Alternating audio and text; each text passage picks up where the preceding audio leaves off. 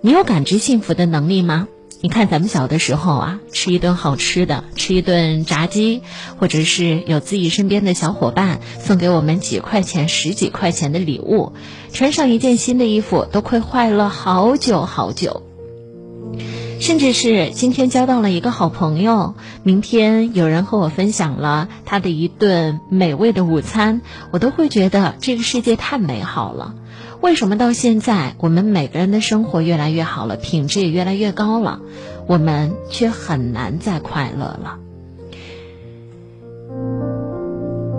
人为什么越来越不快乐了？因为我们快乐的标准越来越高了。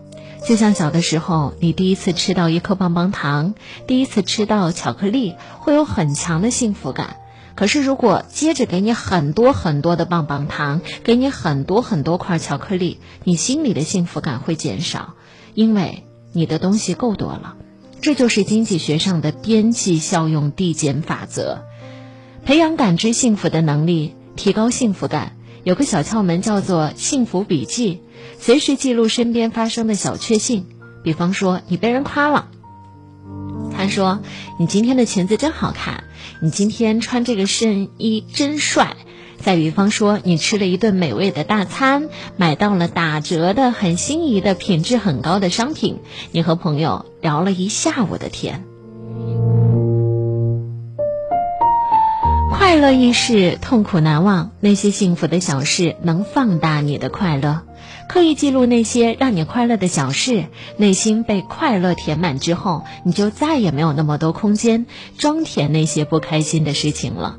如果你问我为什么你越来越不快乐了，亲爱的你，因为你要的越来越多了，你开始不满足了，你开始没有内心的那种喜悦了。放轻松一点，像小朋友一样，当你听到别人给你分享。